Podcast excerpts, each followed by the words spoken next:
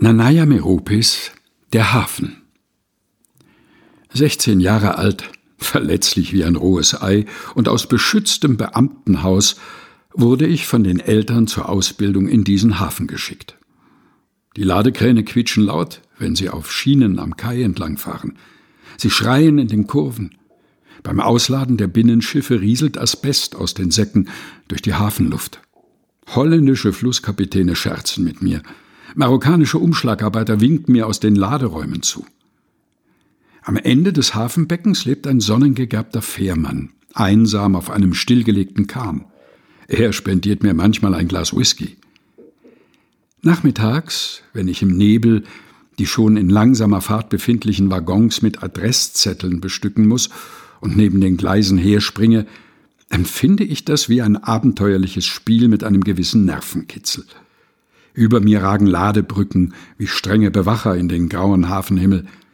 So oft wie möglich verlasse ich meinen Schreibtisch. Das Draußen zieht mich magisch an. Alles ist neu und berauschend für mich, und die Bilder des Hafens brennen sich wie Tattoos in meine Seele.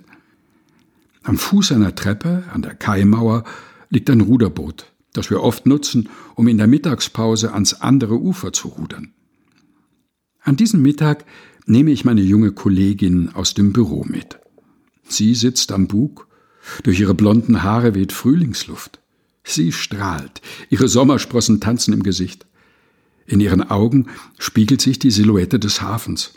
Und plötzlich empfinde ich eine ungeahnte Zuneigung zu ihr.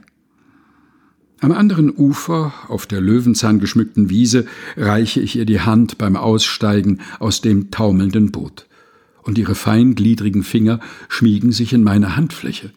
Sie stolpert und fällt mir lachend in die Arme. Für einen Augenblick stehen wir eng umschlungen, und ich spüre durch mein Hemd ihre Brüste. Ich genieße das Beben in mir. Später liegen wir im Gras, tauschen zärtlich Haut gegen Haut und blicken zum Hafen hinüber. Die Welt dort drüben erscheint uns jetzt fern und unwirklich. Nanaya Meropis Der Hafen, gelesen von Helga Heinold. Aus dem Buch Lebenslichtspuren, einem Buch mit einem Geheimnis. Egelstoffer Verlag, Leipzig